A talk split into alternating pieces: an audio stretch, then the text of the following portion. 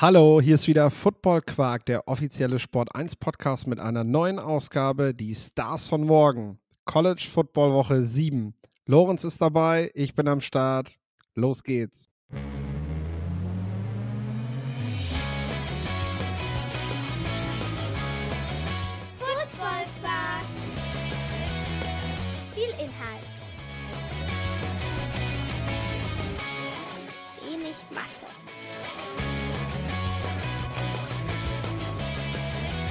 Oh nein!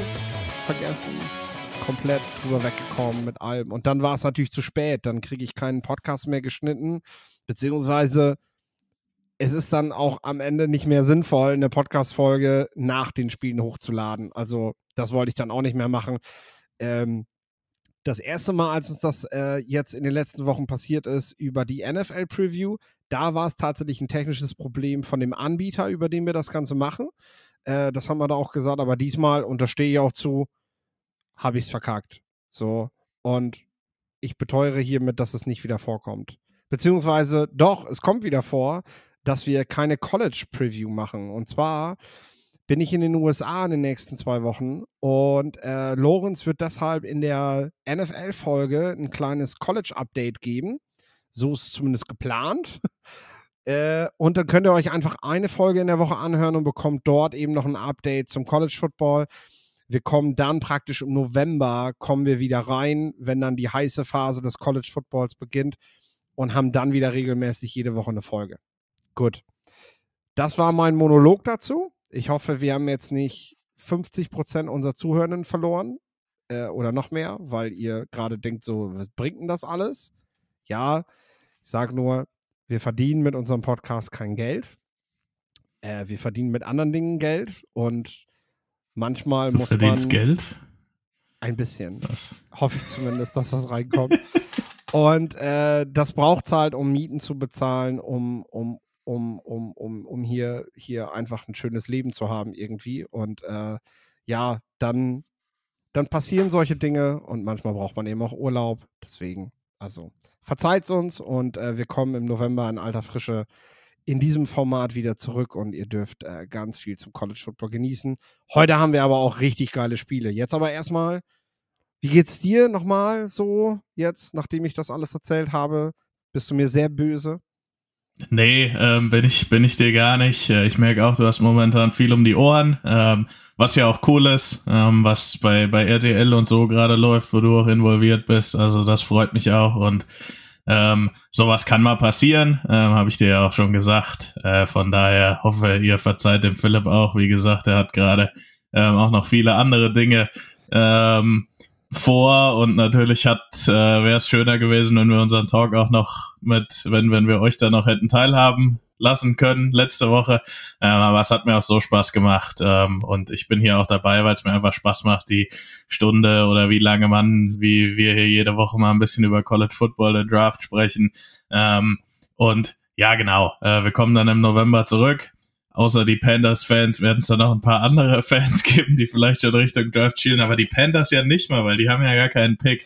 Äh, also hätte ich die, also keinen First-Round-Pick, also hätte ich ja die Bears nennen sollen. Äh, aber ich will ja nicht noch mehr auf Philipp rumhacken. Mhm. Ähm, die haben ja jetzt auch gewonnen. Von daher, ähm, nein, äh, genau. Schließe ich mich da an. Ähm, kann mal passieren und kommt hoffentlich nicht wieder vor. Nee, genau, genau. Äh, und da sprichst du eigentlich schon genau das Richtige an. Wir wollen ja voneinander auch, also wir wollen euch natürlich ganz viel geben in diesem, in dieser, in diesen Vorschauen.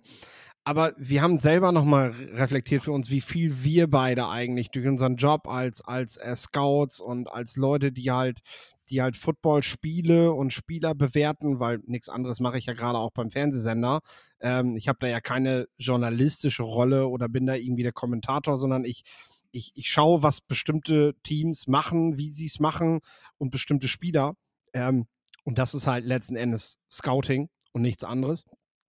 Und äh, ja, wir beide lernen hier auch ganz viel voneinander und deswegen hast du jetzt auch die Gelegenheit, mich, mich, mich nochmal zu erhellen. Äh, ich habe äh, vor meiner Pinsa, nicht Pizza, vor meiner Pinsa gesessen, als die Sooners gegen die Texas Longhorns gewonnen haben, weil ich halt gerade aus dem Live-Talk kam und eben was gegessen habe. Äh, es gab halt keine Möglichkeit für mich, dieses Spiel zu sehen, was ich Torben Dill bis heute auch vorwerfe, dass er den Live-Talk eingesetzt hat. Aber das ist nochmal ein anderes Thema. Ähm, ja, erzähl doch mal. Zwei Podcasts in Folge, wo wir irgendwie auf Torben rumhacken. Vielleicht Gut, letztes Mal, der wurde nicht hochgeladen, ja. deswegen müssen wir es ja jetzt nachholen. Genau.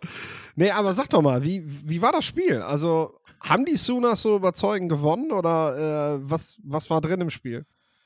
Ja, das Spiel hat Bock gemacht. Also das zeigt auch, glaube ich, der, der, der Final Score, den ich jetzt hier gar nicht aufgerufen habe. Ähm, sorry dafür. Äh, Philipp kann das ja mal kurz im Hintergrund machen, aber es war, ein, es, es war ein Spiel mit recht vielen Punkten, was am Anfang schon auch zerfahren war. Also es war ein wildes Ding.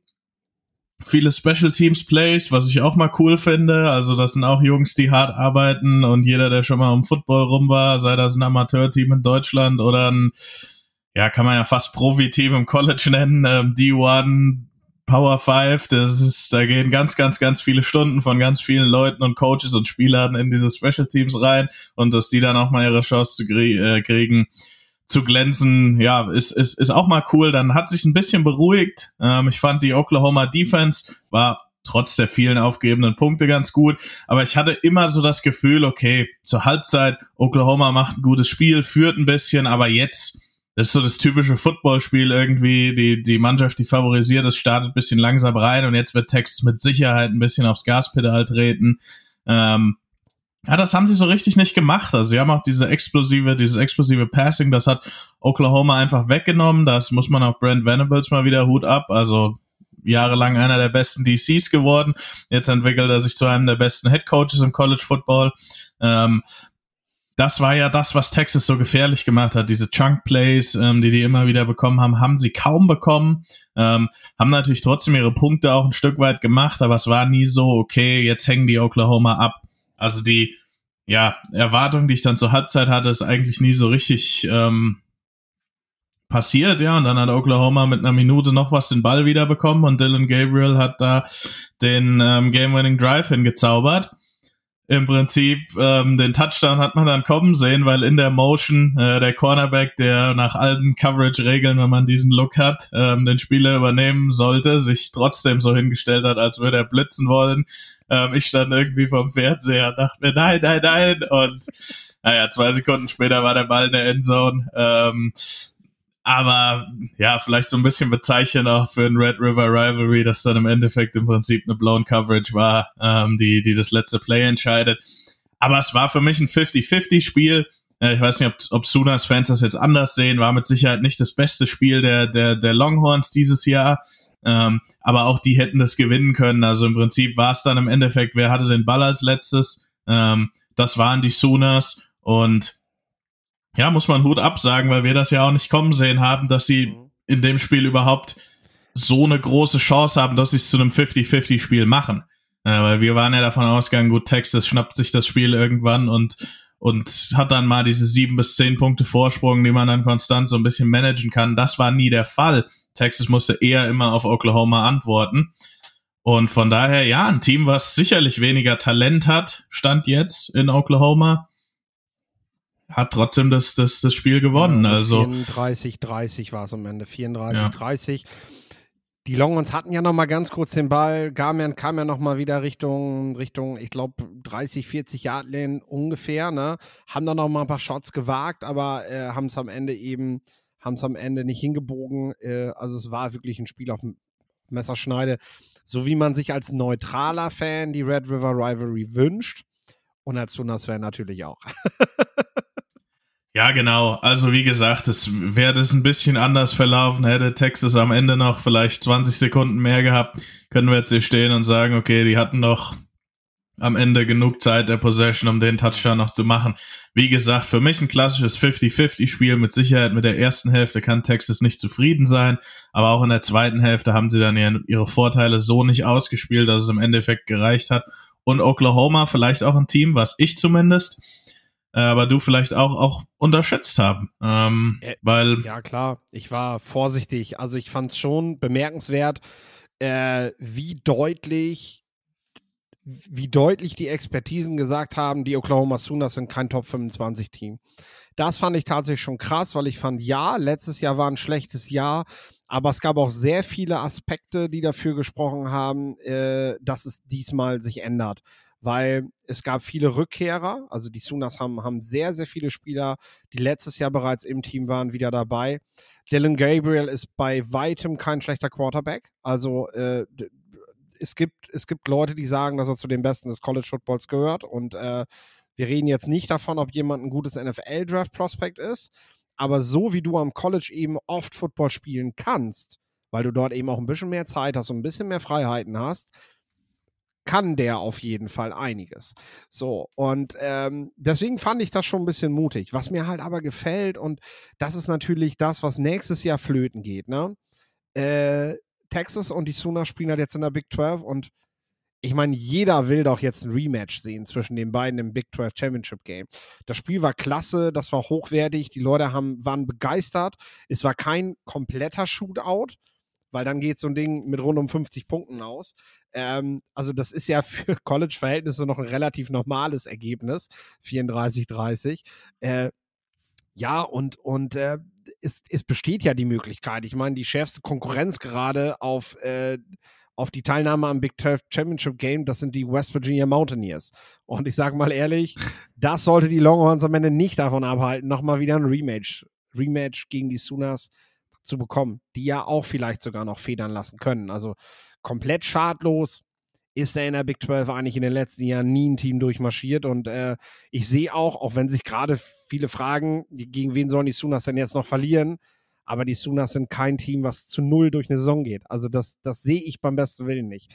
Äh, weil das, das haben die in außergewöhnlichen Saisons geschafft, aber äh, das wird, ja, vielleicht gibt es dann einfach im Championship-Game nachher ähm, quasi den Loss, den einen, der dann beide Big 12 Teams aus den Playoffs rauszieht.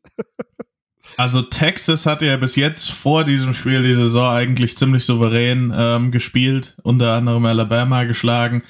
Die spielen jetzt noch gegen Houston, gegen BYU, gegen Kansas State, gegen TCU, Iowa State und Texas Tech. Und du musst ja eigentlich zwei von denen verlieren, sage ich mal realistisch, um nicht im Championship Game zu sein. Übertreibe ich es jetzt? Drei Losses? Ja, sagen wir mal, mit einem Loss in den Spielen könnte es schon gegebenenfalls eng werden, aber ich denke schon, wir sehen das Rematch auch und je nachdem, was Oklahoma macht, kann das ja auch dann ein Matchup sein, wer in die College Football Playoffs kommt. Ähm, von daher, ich will es jetzt nicht wieder verschreien, vielleicht zerfällt Texas auch irgendwie wieder, wer weiß. Ist leider schon zu oft gesehen. Ähm, mhm. Aber auf das Rematch freue ich mich jetzt schon. Jetzt habe ich es gesagt. Es, es, es wäre auf jeden Fall eine spannende Diskussion, die wir zum Saisonende führen wenn Texas ins Championship Game kommt und dort die Sooners schlägt, vielleicht sogar deutlich und damit halt praktisch diese eine Niederlage, die man hatte, damit ausmerzt, ähm, ne? Dann wird es auf jeden Fall eine spannende Diskussion, ob die als Big 12 Champion, One-Loss-Team äh, das in die Playoffs schaffen und wie stark die Konkurrenz ist. Also da dürfen wir sehr gespannt drauf sein, was die Longhorns in den nächsten Wochen machen. Äh, bleiben wir in Texas. Die haben gegen die Alabama Crimson Tide gespielt, die AM Aggies und ähm, haben verloren. Äh, die Crimson Tide hat es gemacht und, wenn ich es richtig gesehen habe, äh, auch mit besserem Quarterback-Spiel als in den Wochen davor. Ja, auf jeden Fall. Also sie waren auch ein Stück weit dazu gezwungen. Ähm, Texas A&M's war so die, ist ja auch mit einer Führung in die Pause gegangen ähm, und dann hat Alabama ein super drittes Viertel hingelegt weil ja, diese Defensive Line von Texas AM, so ein bisschen wie wir es gesagt hatten, ähm, ja, in einem nicht hochgeladenen Podcast, äh, war ich jetzt nicht wieder dauernd drauf, darauf hinzuweisen. Nein, aber die Aggies haben eine sehr, sehr gute Defensive Line. Ähm, und die hat ähm, der Alabama O-Line das Run-Blocking sehr, sehr schwer gemacht. Also 23 Rushing Yards. Dagegen hat es aber jetzt Jalen Milrow geschafft, gegen diese durchaus solide, gute Passverteidigung von Texas A&M ähm, richtig gut zu spielen, über 300 Yards zu erwerfen, glaube drei Passing Touchdowns. Jermaine Burton war wieder sehr gut involviert ähm, und das hat Alabama im Endeffekt auch gebraucht, äh, um dieses Spiel zu gewinnen. Ah, Texas A&M hat mir auch gezeigt, dass mit ihnen auch noch zu rechnen ist. Also je nachdem, wie gut man jetzt Alabama dieses Jahr sieht, die Texas A&M, die können Teams schon Probleme machen. Natürlich ist man jetzt mit dem Backup Quarterback Max Johnson bis zum Ende der Saison, aber vor allem diese D-Line, also die die rotieren da echt fünf, sechs, sieben, acht NFL-Typen. Ähm, Also viele davon sind auch Freshmen oder Sophomores, die aber auch Talent haben. Da würde es mich nicht wundern, wenn wir in ein paar Jahren sagen, boah, guck mal, diese ganzen ähm, Dudes hatte Texas A&M auf, auf der Defensive Line. Und ich weiß gerade wirklich nicht vom reinen Talent her, ob es ein College-Football-Team gibt, was so eine gute D-Line hat, auch durch die, durch die zweite Reihe hinweg. Also früher war das immer mal Alabama. Georgia hatte vor ein paar Jahren so eine richtig mega mhm. Aber mit dieser D-Line, also sie macht echt Spaß. Da sind viele, viele Prospects dabei. Auch viele, die nächstes Jahr noch zurückkommen können oder fast alle eigentlich, äh, außer McKinley Jackson, der Defensive Tackle. Ähm, und ja, das das ist, das, das hält einen auch in, in, in Spielen. Also diese D-Line verhindert halt, dass Teams den Ball laufen können und kriegt auch viele Sacks. Also ja, die Aggies komischerweise, trotz Jimbo Fisher als Head Coach, kommen so ein bisschen über ihre Defense. Und das hat auch Alabama zu spüren gekriegt. Was ja im Prinzip noch ein Grund mehr dafür ist, sich vielleicht irgendwann mal von Jimbo Fisher zu verabschieden. Weil ähm, wenn, wenn das, wofür dein Head Coach steht, nicht das Beste deines Teams ist, sondern äh, was ganz anderes. Und wenn, wenn das die Resultate sind, die Jimbo Fischer eigentlich seitdem er da ist, ja reinholt. Man ist immer Team 3, 4, manchmal sogar nur 5 der SEC, aber es ist eben nichts Brauchbares dabei. Und ich meine, klar, mittlerweile ist dieser rekordverdächtige Vertrag, den man ihm damals gegeben hat, ein Witz gegenüber dem, was manche Coaches in, in, auf diesem Level mittlerweile verdienen. Aber die Ansprüche waren damals sehr hoch für Texas AM und ähm, das Recruiting läuft, die NIL-Deals laufen. Texas AM ist ein Programm, was mit dem richtigen Trainer ja eine absolute Wucht im College Football sein kann. Also die können Titel um Titel gewinnen. Die können so ähnlich dominant spielen wie in den letzten beiden Jahren Georgia. Äh, na? die Mittel dafür sind da. Und ich glaube, das wird denen auch langsam klar, dass Jimbo Fischer der Mannschaft hier eher im Weg steht. Also, dass man wirklich gucken muss, so deutlich bin ich, äh, ob man, und wir haben es gesehen, Lincoln Riley wurde von Oklahoma mit viel Geld zu USC gelotst.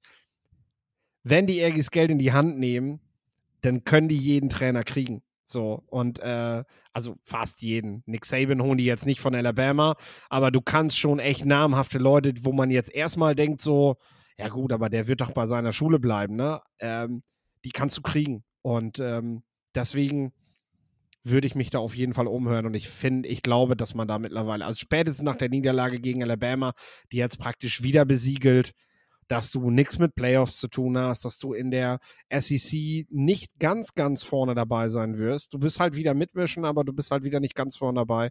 Und ähm, ja, dass das am Ende jetzt auch dafür reicht, dass man sagt, so, okay, jetzt, wir warten nicht noch ein Jahr darauf, dass Jimbo Fischer endlich die richtigen Hebel zieht. Ich wollte jetzt einen Namen raushauen, aber mir fällt keiner ein. Als Coaching-Kandidat. Deon Sanders. Aus, aus, ja.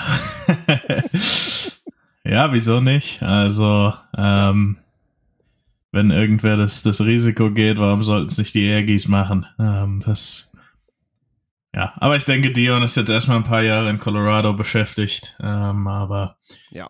das, ja, wer weiß, wer weiß, bin ich, ähm, bin ich, bin ich mal gespannt. Finde ich interessant. Ja, dieses Jahr ja auch das Problem, es gibt so richtig kein absolutes Superteam. Also, Georgia hat schon gezeigt, die haben geschwächelt. Gut, jetzt haben die Kentucky absolut weggeputzt übers Wochenende. Ähm, ist ja für mich immer noch mein Nummer 1 Team. Ich glaube, Michigan habe ich unterschätzt. Müssen wir aber auch noch gegen richtig gute Gegner sehen. Also, äh, ja, Ohio State hat ganz klare Schwächen auch in der Offensive. Ähm, Penn State ist immer so ein bisschen Fragezeichen. Alabama hat schon verloren. Clemson, Florida State hat geschwächelt. Also es ist wirklich auch eine richtig spannende Saison zu sehen, wer setzt sich da durch. Für mich drei Teams in der Pac-12, die das, die, die's noch, die noch ums Championship ähm, Spiel spielen und über alle drei reden wir ja heute. Ähm, genau. Von daher äh, vielleicht eine ganz gute genau, genau. Überleitung genau. dahin. Genau, und äh, da haben wir im Prinzip ja auch äh, einen Kandidaten noch dabei, wenn wir so wollen, ähm, der ein möglicher Headcoaching-Kandidat der Texas AM werden könnte. Ähm, der ist doch momentan äh, als Coordinator an der USC tätig, oder nicht? Wer? Cliff Kingsbury. Ach so. Der Den hat, meinst du? Okay, hat ja. ja. bei den Aggies auch schon als Assistenztrainer gearbeitet und ich meine, brauchen wir nicht drüber reden, ist halt auch ein, ein Headcoach, dem man Geld geben kann, ne? Ich dachte, du willst jetzt auf Dan Lanning hinaus, um ehrlich zu sein, Auch als du das- damit anfängst. Das wäre natürlich der- schon wieder dieses Loseisen von, äh, ja, von größeren Namen von, äh, von Teams, ne?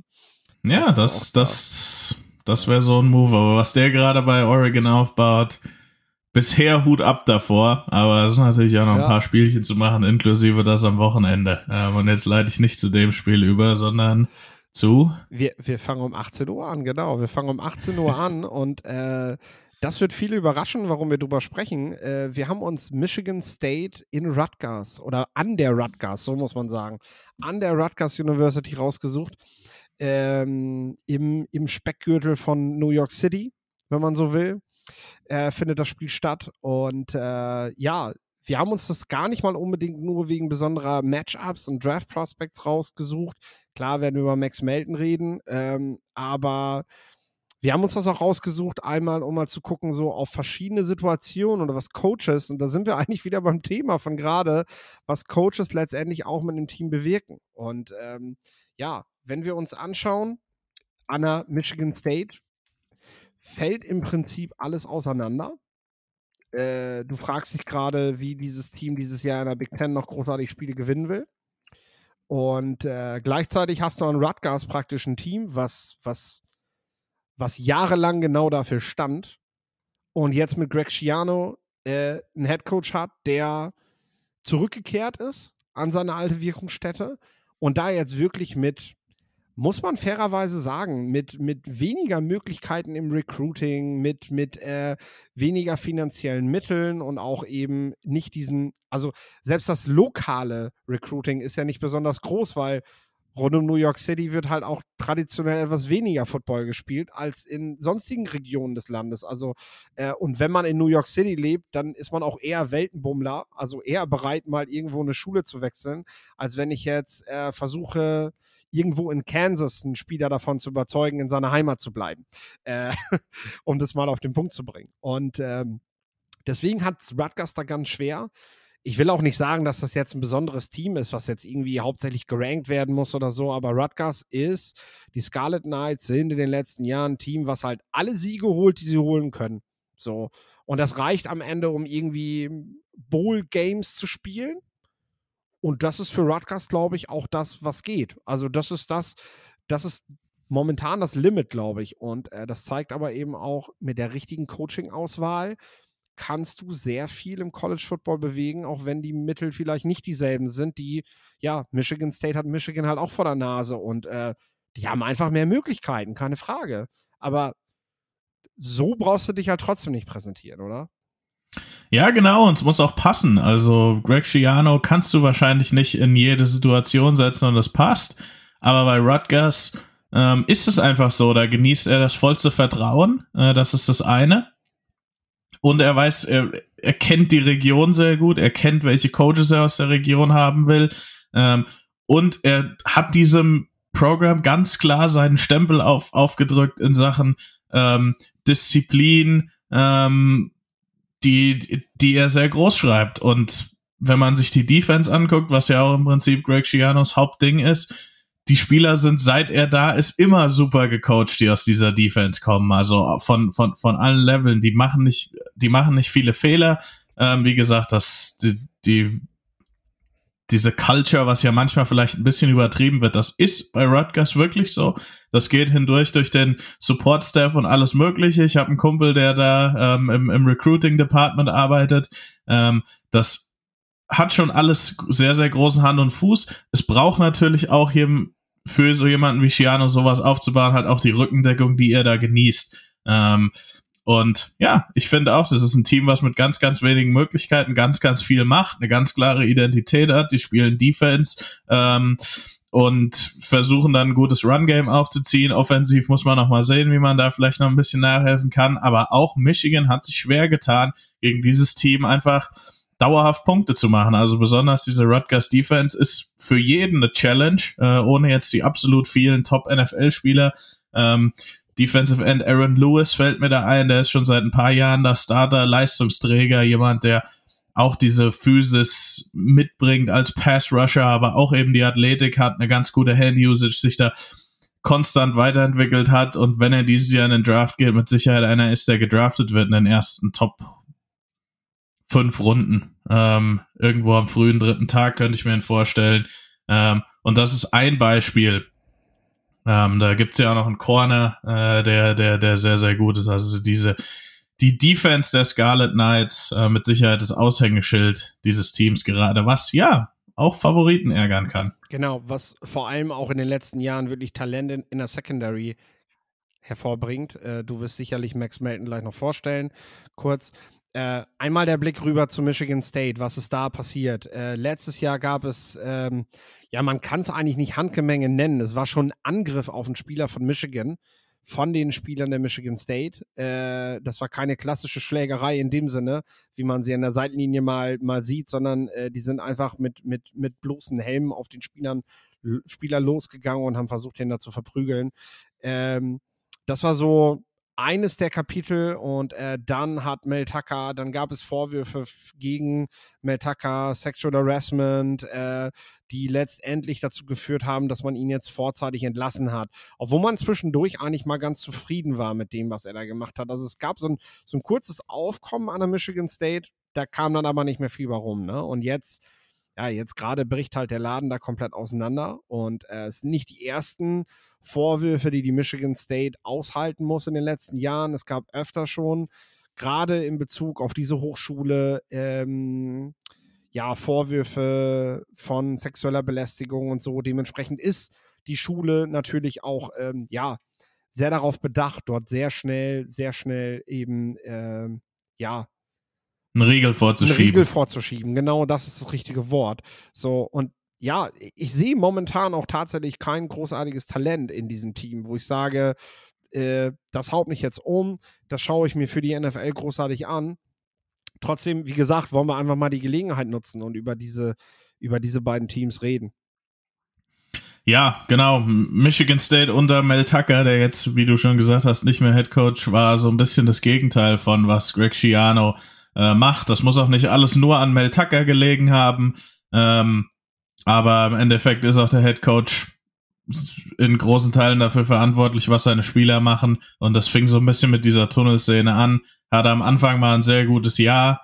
Ähm, und dann ist es echt sehr, sehr schnell zusammengebrochen ähm, und war auch nicht nachhaltig, was er da aufgebaut hat. Äh, und mittlerweile, ja, dann durch seine eigenen Fehltritte ähm, noch früher beendet als, als, als alles andere. Ja, ähm, in der, die haben auch einen Defensivspieler, den ich als Draft Prospect sehe. Ähm, das ist Simeon Barrow, der Defensive Tackle. Auch der hätte noch ein Jahr, wenn er nochmal zurückkommen will. Äh, auch der ist kein First Round Pick und wahrscheinlich auch kein Second Round Pick, aber jemand, der trotz all dem, was so rumrum passiert bei Michigan, trotzdem noch, finde ich, eine gute Saison spielt. Ähm, auch schon seit er ein Freshman ist, da Starter ist in dieser Defense. Ähm, auf jeden Fall mit überdurchschnittlicher Athletik auch kommt.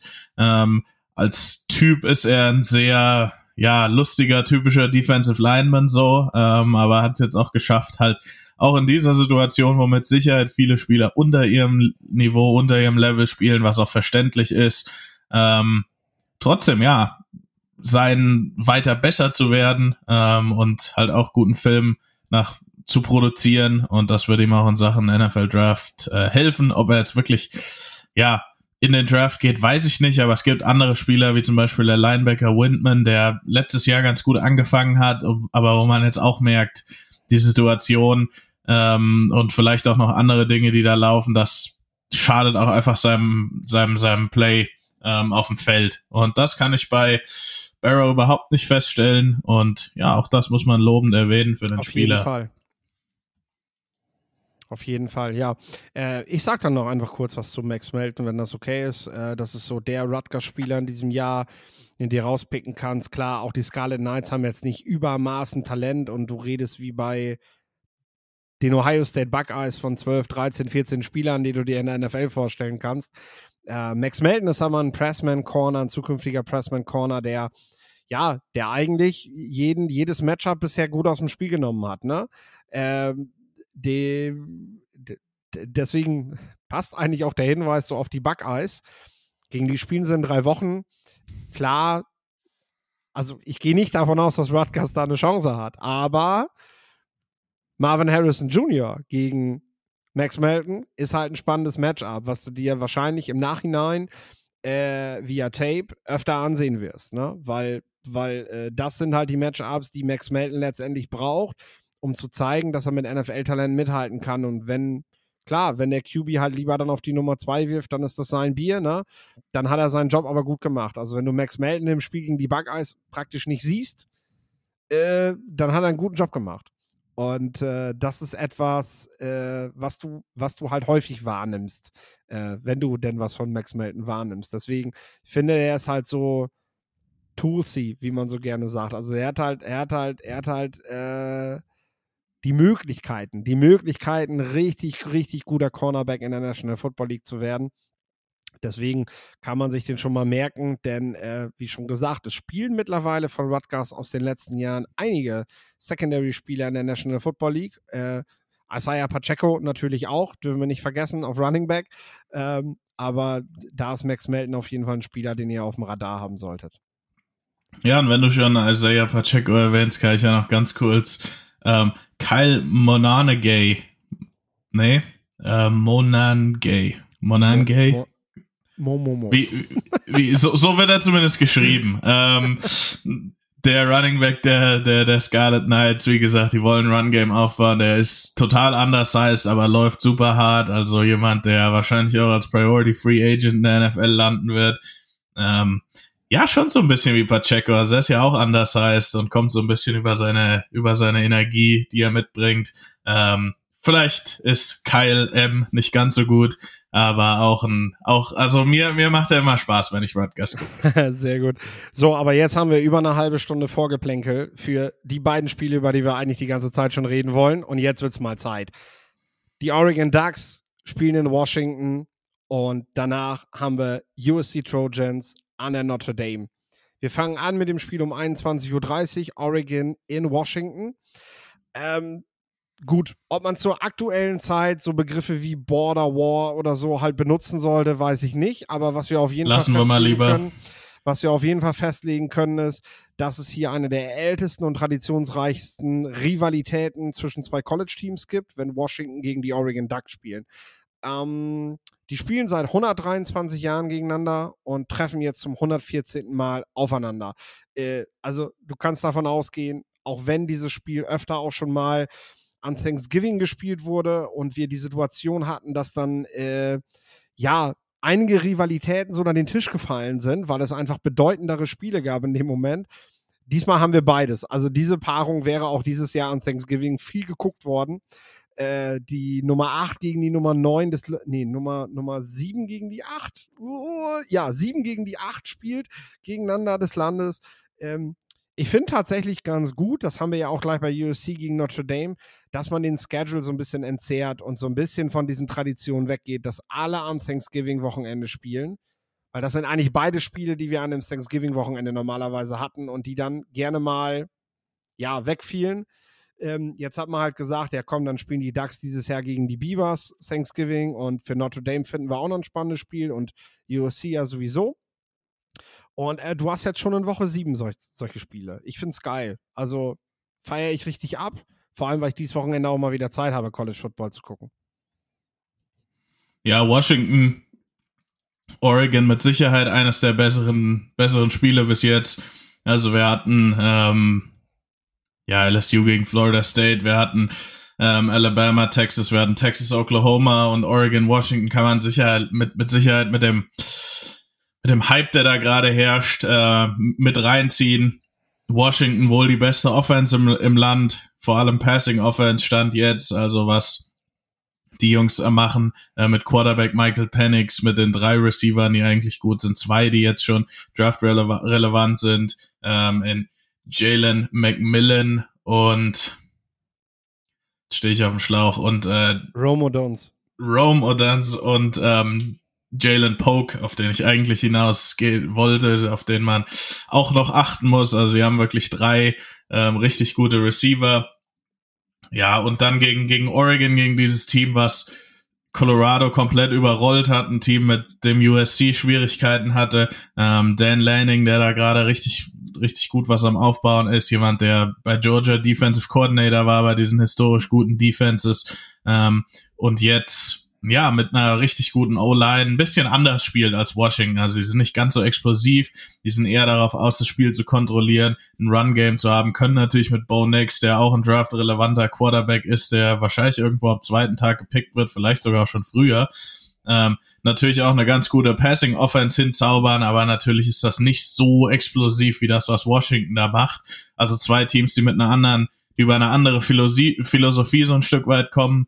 Ähm, und ja, auch deshalb ein sehr, sehr spannendes Spiel. Ich finde es auch gerade noch mal gut, weil ich auf dem neutralen Feld wahrscheinlich Oregon knapp vorne sehen würde. Jetzt ist es auch noch bei Washington, also es fällt mir da auch echt schwer, irgendwen zu picken, äh, der das Spiel jetzt, der, der das Spiel jetzt gewinnen soll. Also das, das, das sollte schon großen Spaß machen. Ja, also wir haben mit Washington die beste Offense des Landes.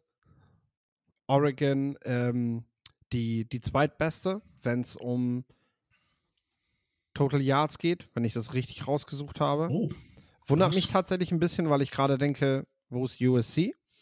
Aber, ja, wundert mich jetzt äh, auch. Habe ich, hab ich, hab ich so rausgesucht. Äh, also wundert mich jetzt gerade tatsächlich.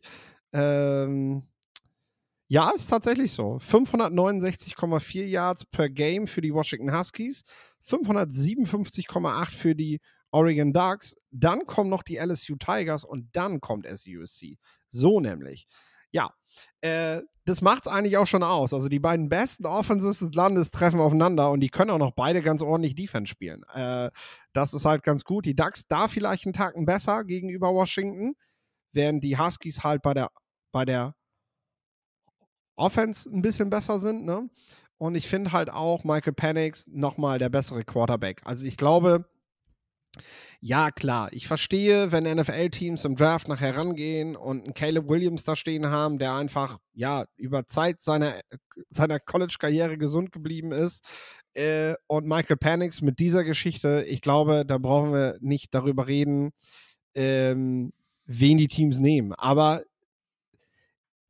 wenn gesund, und das siehst du gerade an der Heisman-Debatte, dann sind die beiden nicht weit auseinander äh, Michael Panix macht, macht einem Caleb Williams hier gerade richtig Druck, weil bei der Heisman geht es darum, dass du dieses Jahr gut spielst. Da geht es nicht um irgendeine Bewertung, was der vielleicht in fünf, sechs Jahren mal kann. Und äh, momentan ist Michael Panix gleichwertig mit Caleb Williams, wenn es darum geht, der beste Quarterback im College Football und damit eben auch vermeintlich der beste Spieler im College Football zu sein. Äh, ich mag es, wie er durch die Pocket navigiert, wie er aber auch in der Lage ist, mit den Beinen Spielzüge zu verlängern. Äh, wie gesagt, solange der Junge fit bleibt, ist das ein Spieler, der, der relativ weit vorne im Draft landen muss. Ähm, und wenn ich halt auf die andere Seite gehe, dann sind wir mit den Quarterbacks praktisch schon abgefrühstückt, haben wir ja ein ähnliches Spiel von Bo Nix, der allerdings einen weniger genauen Deep Pass hat. Das ist so sein Problem. Die Ducks haben das allerdings gut gelöst, indem sie ihn eben äh, vor allem im Quick Passing und im Short und Middle Passing halt einsetzen und äh, da ist er gut, da ist er sicher, da fühlt er sich wohl. Das ist etwas, was du in der NFL mit ihm auch machen musst. Das ist aber so ein bisschen mein Problem bei Bo Nix, wenn es um die Bewertung für den Draft geht, weil Bo Nix bewegt sich halt und ich glaube, er muss dieses Jahr, er hat gar keine Wahl, noch länger im College zu bleiben. Äh, ich glaube auch. Trotz irgendwelcher mit Covid und hast du nicht gesehen, ich glaube, er ist jetzt fällig und Bo Nix ist in der Quarterback-Klasse die ihm, glaube ich, schaden könnte. Weil ich sehe gerade gar nicht so viele Teams in der NFL, die sehr früh auf den Quarterback springen werden. Und wenn Bo Nix halt Pech hat, dann ist er derjenige, der am Ende halt derjenige ist, der hinten rüberfällt, wie man so gerne sagt. Also, ne, du hast halt namhaftere Quarterbacks im Draft, die ich auch besser finde tatsächlich, ähm, die auch besser gespielt haben und auch für die NFL besser geeignet sind als Bo Nix. Und äh, dann bist du am Ende eben doch kein Second-Round-Pick, sondern plötzlich wundert man sich, warum der Typ an Tag 3 noch da ist und äh, trotzdem am Ende Starter sein wird in der richtigen Offense. Das ist halt so, das ist so das Bekannte bei Bo Nix, sag ich mal. Ja, auf jeden Fall. Äh, das, das kann passieren. Sehr tiefer Quarterback-Draft. Du hast gesagt, viele junge Quarterbacks gerade in der NFL. Mhm. Und Bo Nix ist halt auch keiner, wie Caleb Williams und Drake May, wo man sagt, okay, äh, wenn du die Chance hast, so einen zu draften, ähm, dann machst du es halt, außer du hast wirklich deinen absoluten Franchise-Quarterback. Ähm, von daher mit Sicherheit interessant. Andererseits haben wir es auch schon gesehen, dass Teams gerade am zweiten Tag da auch durchaus ja ähm, aggressiv auf Quarterbacks gehen ähm, und dann auch so, so, so ein Kandidat wie Bo Nix. Deswegen habe ich auch eben gesagt, zweite Runde, ähm, dann auch draften, weil auch auf einem zweiten Runden-Pick, selbst wenn du spät in der ersten Runde gepickt wirst, ich finde Jordan Love ist so das beste Beispiel, dann ist das nochmal eine ganz andere Erwartungshaltung, als wenn du ein Second-Round-Pick so. warst. Und selbst wenn du das 33. Pick warst gegen 32., was im Prinzip dasselbe ist, ja. steht bei dem einen immer First-Round-Pick drüber ähm, und bei dem anderen immer Second-Round-Pick. Und das ist in Sachen Außenwirkung und medial und so schon, ähm, schon nochmal ein Unterschied. Wie viel das dann, und auch das kann einen großen Impact auf so einen Spieler haben. Aber mir gefällt sind halt, auch noch ein, genau. Ja. Mir gefällt halt letzten Endes, und da bin ich halt wieder der, der, der Storyteller, sag ich mal, ne? Äh, der dann doch zu nah an den Medien ist, ne? Äh, ich, ich sehe halt schon, wie Bo Nix das erste Spiel in der National Football League gewinnt, nachdem er in der fünften Runde gedraftet wurde. Und dann sagen alle wieder, warum haben die Scouts das nicht gesehen? Dabei redet die College Football Welt seit fünf Jahren über den Quarterback. Ne? So, das ist, äh, das ist halt immer ganz spannend, äh, äh, wie das dann, wie das dann gebastelt wird. Ne? Denn äh, ja, natürlich hat der das Talent, aber ich sage ihm, kann passieren, dass der am Ende, dass der am Ende rutscht, eben weil es Quarterbacks gibt, die besser sind. Es sind ja echt einige Namen dabei dieses Jahr, das muss man echt sagen. Ja, wer weiß, fünfte Runde wird mich schon wundern. Schon also krass, wenn er ne? jetzt gesagt hätte, dritte, vierte, okay, aber das Ding ach, ist halt, auch wenn, auch wenn man sieht, was, was ne? letztes Jahr für Quarterbacks in der vierten Runde genommen wurden, also wenn da Bonix in die fünfte fallen würde, ich weiß ja nicht. Das Ding ist, er muss halt zum, zum Team passen. Ne? Also der, der gehört halt nicht in eine in eine so wie die Bugs die letzten Jahre gespielt haben, äh, so, da, da, wo dann auch mal viel vertikal und so, das, das nicht sein Spiel. Also das, das würde ihm auch nicht gut tun. Das hat man ja gesehen in Auburn. Das ist ja an sich das Gute, dass man das schon weiß, dass, dass er das nicht gut konnte. Das heißt, er braucht halt ähm, West Coast, viel horizontales Spiel, viel schnelles Spiel. Das ist das, was er braucht. Und das Team muss da halt auch erstmal finden. Das ist halt, das Team muss halt erstmal einen Quarterback brauchen was diese Art von Offense spielt. So. 49ers haben gerade einen. Die, die warten nicht auf Bo Nix. Die haben, die haben jetzt scheinbar mit Brock Purdy ja einen gefunden, der so ist. ja, scheinbar. noch, noch hat der ja auch keine ganze Saison unterm, unterm Buckel, aber ja, ähm, bis jetzt sieht es ganz gut aus. Ähm, kommen wir zu meinem Prospect. Ähm, ich habe mir Braylon Trice rausgesucht, den haben wir ja zum Anfang der Saison schon mal besprochen. Jetzt schnapp ähm, mir wenigstens mal einen weg, das ist gut. Also nicht Trice, bitte? sondern du schnappst mir das Matchup weg. Du schnappst mir nicht Trice weg, aber gerne, gerne. Ach so, ich dachte, ich, ich, ich dachte irgendwie, die Quarterbacks wären da ein Matchup. Nein, ähm, gut, egal, dann, dann schnapp ich sie jetzt oh. trotzdem oh. weg. Äh, der, aber da wir über Trice schon ein paar Mal gesprochen haben, habe ich zumindest das Gefühl, äh, möchte ich kurz auf Ajani Cornelius und Josh Connolly eingehen ähm, die Right und Left Tackle bei den Ducks. Ja, Philipp guckt so, als ob ich sie mir jetzt wirklich weggenommen habe. Also, wenn du hier gut, reingrätschen willst, gerne. Gut. Du darfst, du darfst natürlich, da, dafür machen wir es doch. Alles super. Nein, die Quarterbacks hatte ich, hatte ich äh, vorgestellt. Ich hätte, hätte mhm. tatsächlich, also die hätte ich tatsächlich auch gerne gehabt. Das wollte ich damit nur sagen. Ach so, okay, also Connolly ist auch ein Sophomore erst, äh, von daher möchte ich auf ihn nicht zu sehr eingehen, aber ein sehr guter Spieler. Merkt euch den Namen, werden wir nächstes Jahr noch ein paar Mal drüber sprechen.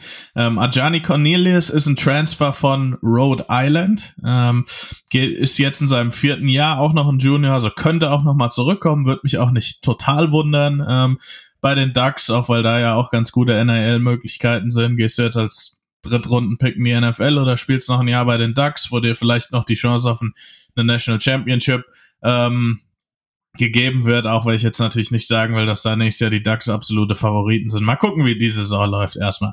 Ähm, auf jeden Fall ist Cornelius jemand, der in Sachen Size und Athletik ähm, ja einfach aussieht wie ein NFL-Tackle, hat die Länge, hat den, hat das, das Footspeed, sowas sieht, sticht dann auch einfach bei Rhode Island dermaßen raus. Ähm, Deswegen, ja, war er auch im Transferportal heiß begehrt. Also alle großen Namen, die es da so gibt, wollten ihn. Oregon haben ihn bekommen.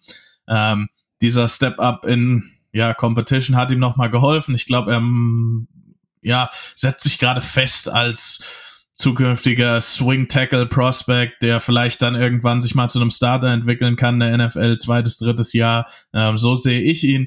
Hat hier und da technisch schon noch mal ein paar Macken, aber ich finde sein, sein, sein Footwork an sich ganz gut. Ähm, wie gesagt, athletisch in Sachen Size mit der Länge bringt er alles mit, wonach man sucht in Tackles. Ich glaube aber trotzdem nicht, dass er gut genug ist, zumindest Stand jetzt direkt in die NFL zu gehen und ein Starter zu sein, sondern halt wie gesagt so Swing Tackle, ähm, jemand, den man entwickeln kann, der vielleicht in der zweiten Saison als Starter reingehen kann. Ähm, aber ja, ein sehr, eine sehr, sehr interessante Story von Rhode Island, absolutes Small College, kleines Football-Programm ähm, zu Oregon.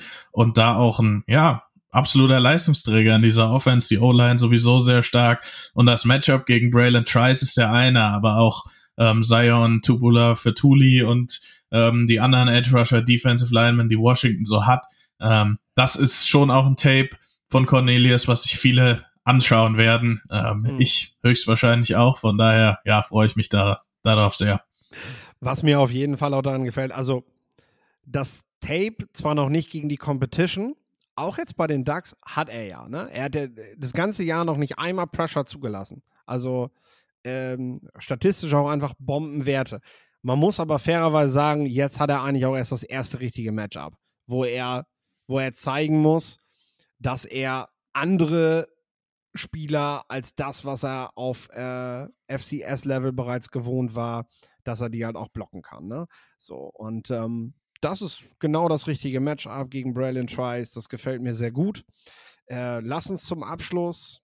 Ähm, wir können, du hast auch viele Namen schon genannt, wir können super viele Talente nennen und ich sag ganz ehrlich, ich freue mich auch auf das Spiel, weil ich auch nochmal gucken will, wer mir noch so gefällt. Also, äh, was, was sind da für Spieler dabei? Woche 7, ähm, ne, die sich jetzt in so einem Duell mal zeigen können, weil auch Washington hat ja fairerweise äh, dieses Jahr, ja, wen haben die bisher gespielt? Also klar, Michigan State ist dabei gewesen, Boise State, aber das ist auch für Washington jetzt das erste Mal, dass sie so richtig getestet werden äh, dass es wirklich darum geht, das Spiel haben wir halt nicht von Anfang an gewonnen, sondern jetzt, äh, jetzt müssen wir was reißen. Und da kommen immer wieder Spieler auf, die plötzlich ein gutes Spiel machen und dann natürlich auf dem NFL-Radar sind. Ich habe gehört, es sind, sind, äh, sind, äh, sind praktisch alle NFL-Teams sind in den Logen vertreten während des Spiels. Das steht schon fest. Also die werden sich das alle angucken vor Ort und sind an die Westküste gereist, was ja auch nicht mal eben selbstverständlich ist an so einem Wochenende äh, um dieses Spiel zu sehen. Weil, ja, und wir werden danach, wissen wir, noch ein paar Namen haben, die momentan noch nicht unbedingt auf den Zetteln weit oben stehen, weil sie einfach in so einem Spiel strahlen, weil das einfach nochmal mehr wiegt, wenn du in solchen Spielen eine gute Performance ablegst. Äh, ich sag ganz ehrlich, ich bin da auch bei dir. Ich denke, Washington würde am Ende eben, weil sie das Heimteam sind, weil sie mit Panics, finde ich, nochmal den besseren Quarterback haben, Klar, wir reden immer davon, dass alle fit bleiben, dass kein kritischer, verletzungsbedingter, äh, also dass, dass nichts Kritisches entsteht durch eine Verletzung in so einem Spiel. Ne?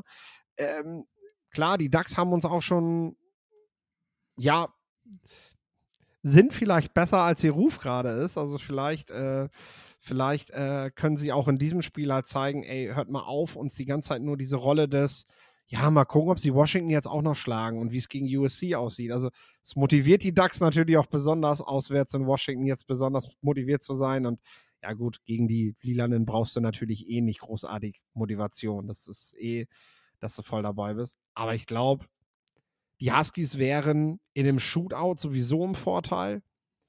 Und selbst wenn es nicht so wäre, glaube ich, haben sie am Ende die Nase vorn und machen das Spiel und sind damit dann erstmal der erste Playoff-Contender ich, für mich ist das ein absolutes 50-50-Spiel. Ähm, wie gesagt, wäre es auf neutralem Boden, würde ich einfach sagen, Oregon, so ist es, da wäre es vielleicht ein 51, 49.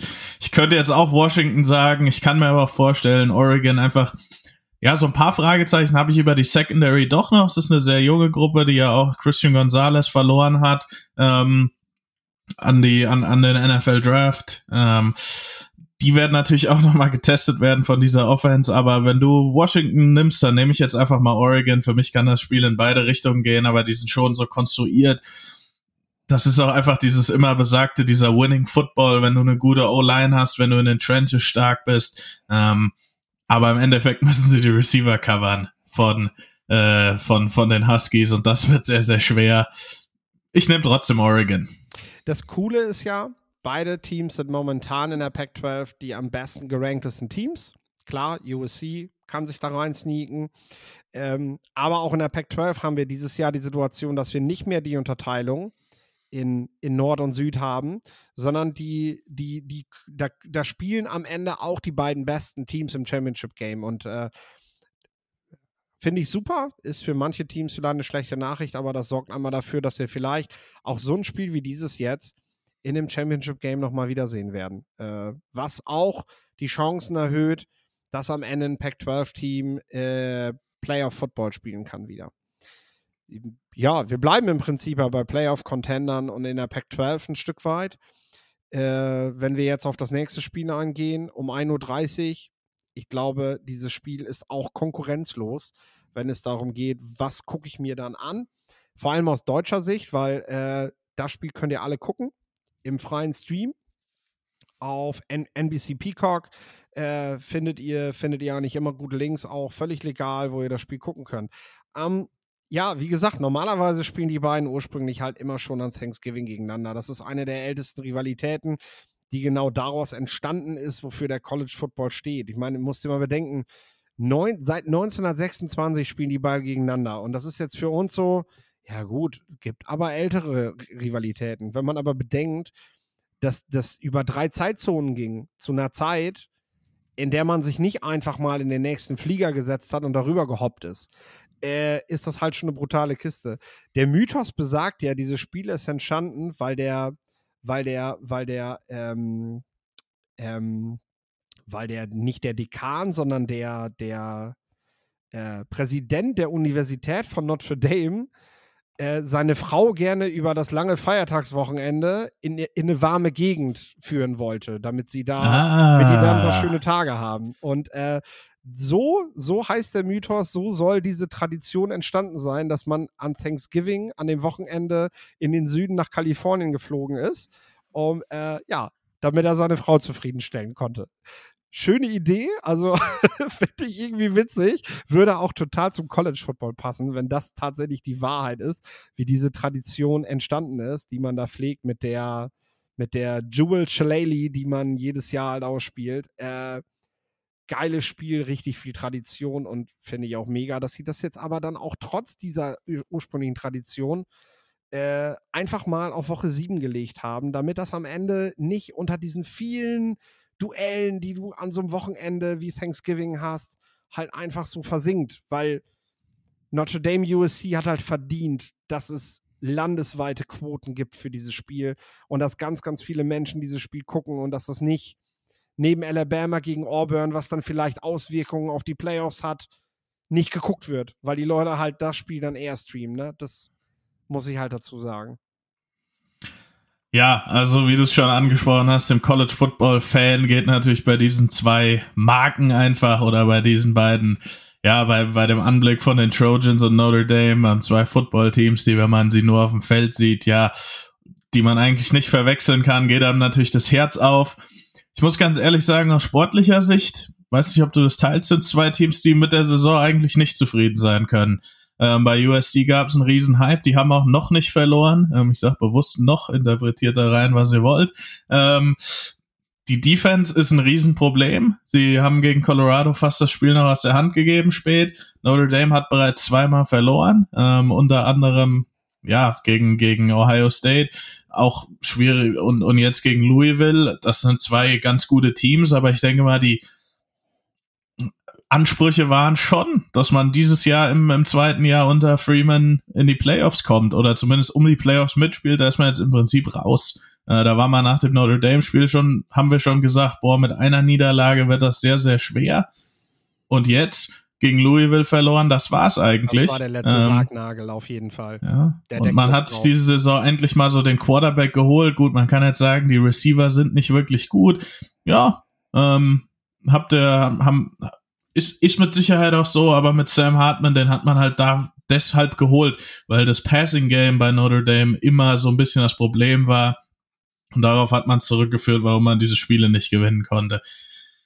Ja, jetzt hat man doch trotzdem zwei von ihnen verloren. Also ich finde, mit der Saison bis jetzt kann keines der Teams zufrieden sein. Wie gesagt, USC hat es noch in der eigenen Hand. Ähm, wenn sie die, die Defenses noch rumdrehen, dann können sie auch noch um die Playoffs mitspielen. Ich sehe es aber einfach nicht kommen, einfach weil wir Alex Grinch die Spielweise auch offensiv von Lincoln Riley, wie offensiv die ist, das hilft, oder wie aggressiv sie ist, das hilft halt der Defense auch nicht.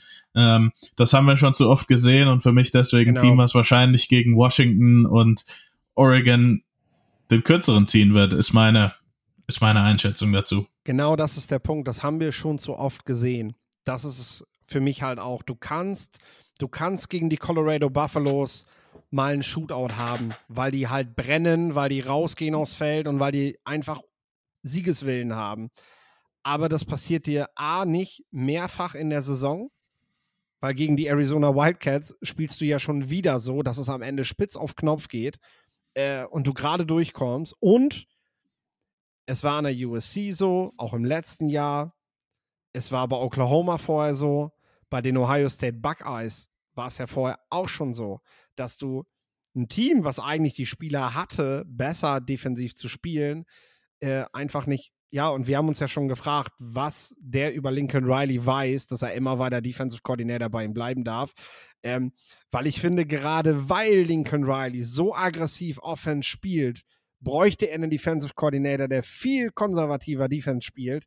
Äh, diese ja. beiden Spielweisen, die beißen sich total. Also ich, ich gebe Grinch einen Defensive Coordinator Posten an einer Stelle, wo ich eine Offense habe, wie Notre Dame sie zum Beispiel gerade spielt. Dann kann ich sagen, vielleicht ist so ein Coach, der sehr aggressiv Defense spielen lässt, hier der richtige, äh, weil die Offense dann letztendlich über Ballbesitz und ne, das Ganze regelt.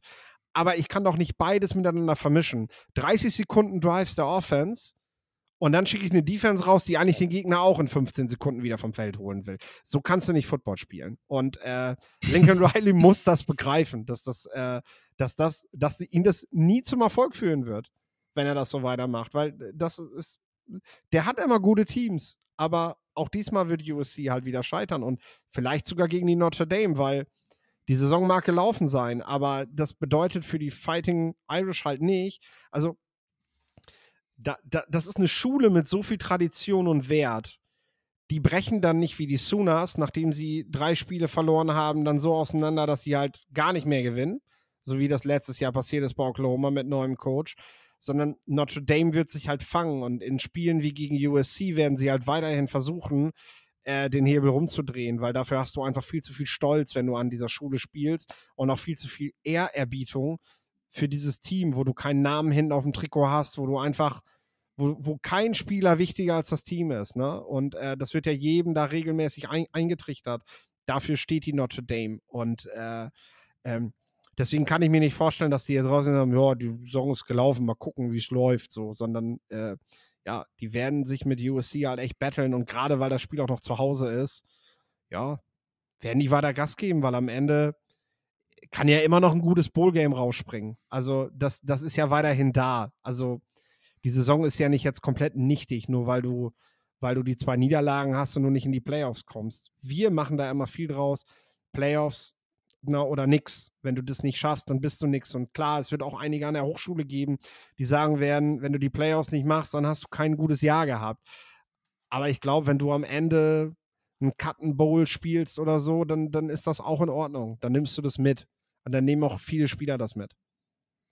Ja, genau. Ähm, das, das sehe ich auch so. Ähm, Notre Dame ist, finde ich, auch ein sehr, sehr schweres Matchup für USC, wenn man da mal drauf guckt und auch für Caleb Williams. Ähm, diese Defense, unter anderem Riley Mills, den möchte ich ansprechen, ein Defensive Tackle, der sehr athletisch ist, ähm, sowohl ein guter Run-Defender als auch Pass-Rusher ist, äh, auch so ein bisschen über seine Athletic Power kommt, Three-Tech-Typ manchmal.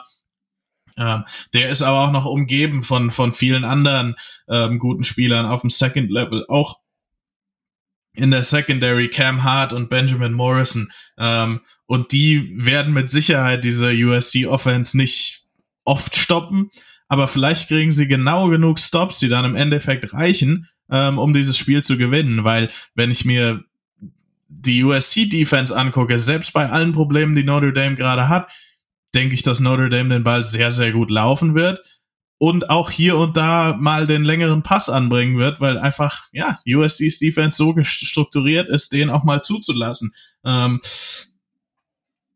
von, also auch, auch Sam Hartman, denke ich mal, wird eines seiner besseren Spiele dieses Jahr haben, obwohl es halt USC ist. Ähm, und das, ja, macht's, macht, macht's schon interessant, macht's dann auch spannend, ähm, wenn man hingeht und sagt, wer gewinnt das Spiel, weil ich, nehm's jetzt mal vorweg, ich tippe auf die, auf die Notre Dame Fighting Irish. Ich glaube, die Offense kann da mithalten.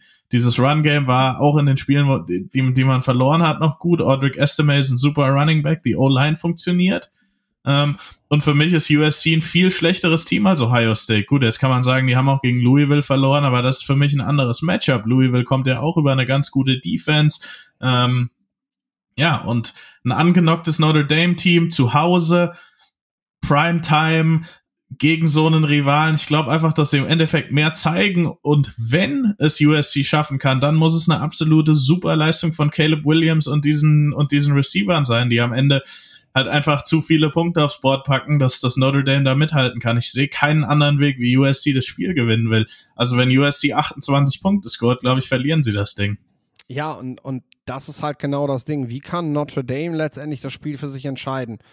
Halt Caleb, halte, halte Caleb Williams mal in der Pocket drin. Das ist eine Möglichkeit, äh, weil lass den nicht ständig ausweichen, lass den nicht Spielzüge auf gefühlt 10 Sekunden verlängern, bis er dann irgendwann einen völlig freien Receiver den Ball geben kann, sondern guck doch mal, ob der auch Pocket Passer kann. Äh, wir haben es ja schon aufgesagt, dass wir das gerne mal sehen wollen. Vielleicht ist es endlich dieses Spiel, in dem das möglich ist. Äh, ja, dann hast du natürlich die Möglichkeit zu sagen, äh, das mache ich zum Beispiel mit einem Spieler wie, äh, jetzt wollte ich gerade sagen, Jean-Baptiste Grenouille, aber das ist aus das Parfüm. Äh, Javonte Jean-Baptiste, so heißt er. Ähm, Edge Rusher, sicherlich, äh, ja, sicherlich äh, jetzt, jetzt nicht, nicht der Typ, der früh, der später in der National Football League Double-Digit Sacks macht, ne? Aber du brauchst halt auch immer einen zweiten, der auf der einen Seite einfach das Spiel abriegelt, damit der, der immer die zweistelligen Sex macht, auf der anderen Seite randalieren darf. Und äh, das ist halt so ein Spielertyp. Und genau diesem Spielertyp traue ich in einem Matchup mit Jonah Monheim auch letztendlich zu, dass er genau das macht, dass er, dass er mit seinem, mit seinem Riesenradius, den er hat, so ein bisschen Leonard Floyd-mäßig so, der, der, der, äh, der, der wirklich ja, der wirklich containen kann, wenn das nötig ist. Weil das ist ja letztendlich auch das, was Leonard Floyd macht. Klar, hat er am Ende so seine Sackzahlen, die sind bei 7, 8. Wenn man aber genau hinguckt, sieht man, die hat er gegen zwei Teams gemacht, äh, ne, weil, er, weil er da den Tackle halt mal regelmäßig geschlagen hat. Ansonsten war seine Hauptaufgabe, das Laufspiel über seine Seite komplett zu unterbinden und dafür zu sorgen, dass der Quarterback in der Pocket bleibt, damit auf der anderen Seite ein Donald, damals bei den Rams zum Beispiel, ein Hicks bei den Bears, damit der halt durchstechen kann und dann den Sack machen kann. Äh, das ist sein Job und das ist für Caleb Williams ein gefährliches Matchup. Zumal ich finde, er hat auch zum Beispiel mit Dorian Singer, ein Wide Receiver, auch einen Transfer, der ähm, der ein guter Possession Receiver ist, der aber jetzt auch nicht für die explosiven Plays im Anschluss sorgt, wenn er nicht wirklich frei ist. Und je mehr Druck ein Caleb Williams kriegt, ohne dass du ihn aus der Pocket rausjagen musst, also werfen darf er ja, du musst ihn nur dazu zwingen, dass er schneller wirft, äh, desto weniger so freie Receiver wird er treffen, damit die im Anschluss daran noch 20 Yards drauflegen können, sondern die werden dann gestoppt. Das heißt, du kommst nicht über First Down, First Down, First Down in deinen Rhythmus, sondern du musst dir jedes First Down erarbeiten. Und dann hast du auch früher schon bei den Sooners gesehen, äh, da musst du dich aufs Laufspiel verlassen, was die Sooners halt immer hatten, fand ich.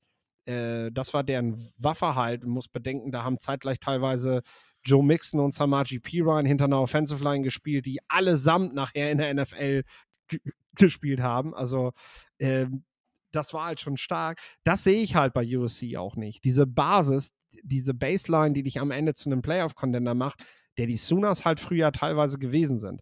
Ähm, und ich weiß nicht, ob Caleb Williams das alleine lösen kann. Ähm, Dorian Singer dann ja auch wirklich noch in einem Matchup mit äh, einem Spieler wie Cam Hart. Äh, der dich auch bestrafen kann in dem Fall, wenn du der Meinung bist, dass du den Ball in zu enge Coverages wirfst. Ne? Also Notre Dame kann hier defensiv Plays machen, die USC vor Probleme stellen werden. Und wir haben das oft gesehen, dass Teams, die so krass über die Offense kommen und der Defense halt nicht in der Lage sind, das Spiel zu stoppen. Und das muss man halt auch sagen, Sam Hartman kann Shootout. Also Wake Forest hat der, hat der teilweise Plays rausgehauen nacheinander. Also wenn es darauf ankommt und seine Receiver sind in Matchups, die, sind den Matchups gewachsen. Und das ist gegen USC halt der Fall. Äh, dann, dann, dann kann der, kann der auch einen Shootout mit Caleb Williams spielen. Da hat der kein Problem mit. Also wen, wer, wer gewinnt das Ding? Ich, ich unterschreib's komplett. Also ich habe es ja auch schon so ein bisschen. Es muss wirklich, wenn dann nochmal diese, okay, dieser Heisman-Moment, dieser jetzt deswegen bist du der First Overall Pick. Diese Performance muss es werden von von Caleb genau. Williams.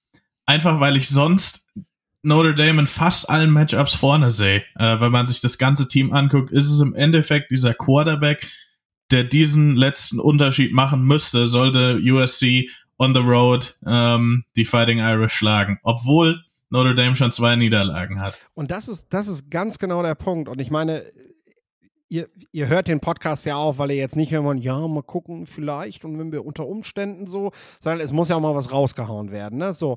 Und das Ding ist doch, was wir doch sehen wollen, wenn du nicht UC Trojans Fan bist oder Fan der Oregon Ducks, dann wollen wir sehen, dass Michael Panix um 21.30 Uhr ein grandioses Spiel macht Caleb Williams richtig Feuer, Feuer so, so nach den Hintern macht. Und wir haben dann nächste Woche endlich eine richtige Heisman-Diskussion, weil Caleb Williams dagegen Notre Dame verliert und zeigt, dass er eben doch nicht unantastbar ist. Und äh, dann muss Williams sich zurückkämpfen. Und das kann er, das Zeug hat er dazu. Das werden, das werden geile zwei Monate. Er kann sich dann aber nicht mehr darauf ausruhen, dass er, dass er, dass er letztes Jahr so überragend gespielt hat, sondern dann dann gilt's. Und dann haben wir ein richtig geiles Duell mit Washington USC, da in der Pac-12 mit zwei überragenden Quarterbacks. Das ist so das, was ich mir halt einfach wünsche, dass das am Ende dabei rauskommt. Und deswegen gewinnen für mich auch die Irish, weil sie es können und weil es die coolere Story wäre. okay. Das, das, ja, fügt dem Ganzen einen Grund hinzu. Ich habe ja auch gesagt, die Irish machen das. Für mich sind es zu viele Matchups. Im Endeffekt ist Football auch ein Matchup-Sport. Ähm, zu viele One-on-Ones, die ich denke, die die Irish gewinnen werden. Und äh, deswegen, und dann dazu noch der Heimvorteil, wie gesagt, also es braucht eine Meisterleistung von Caleb Williams. Ja, das ist ja fast dein Schlusswort gewesen, Torben. Ich gebe dir aber gleich trotzdem nochmal die Möglichkeit. Wir sind jetzt am Ende. Äh, gut, mehr als eine Stunde gemacht. Dafür haben wir die Folge letztes Mal weggelassen. Da dürfen wir heute ein bisschen länger. Das ist, glaube ich, in Ordnung. Und äh, ja, ich freue mich auf ein geiles College-Wochenende. Ich werde davor sitzen. Ich werde mir auf jeden Fall die beiden zuletzt besprochenen Spiele reinziehen. Ähm, ich glaube nicht, dass ich mir allzu lange Penn State gegen UMass ansehen muss ähm, damit, ich, damit ich von den Nittany Lions was zu sehen kriege und werde um 18 Uhr tatsächlich mal so ein bisschen meine, meine, ähm, meine Funktion der mehreren Bildschirme, die ich bei YouTube TV habe, äh, nutzen. Äh, oh, jetzt habe ich es gesagt. Oh nein. ja, ähm, da freue ich mich auch schon drauf. Da kann ich vielleicht mal ein paar Spiele gleichzeitig gucken, auf meinem riesen Fernseher, den ich nicht habe. Gut. Okay, ich bin durch für heute. Ähm, ich äh, schneide die Folge jetzt auch gleich ganz schnell fertig, damit es diesmal nicht vergessen wird und überlasse Lorenz das letzte Wort. Ja, ich hoffe, wer auch immer das Ganze ähm, mit, mit, mit YouTube TV ähm, über, ja, wer da die Regeln, was weiß ich, ähm, äh, kontrolliert, das, das Wort suche ich, ähm, hat, hat die hat, hat die Folge schon ausgemacht vor unserem, vor dem letzten Wort. So, da